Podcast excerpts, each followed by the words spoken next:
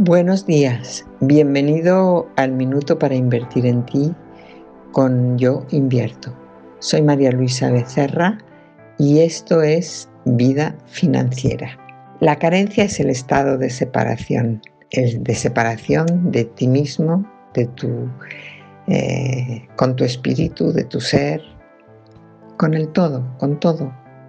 Y la prosperidad es el estado de unión, donde no cabe ninguna posible separación. Cuando trabajas para expresarte a través de lo que haces, desde la prosperidad, tienes acceso a enormes fuentes de energía, porque la prosperidad está unida a tu propia energía.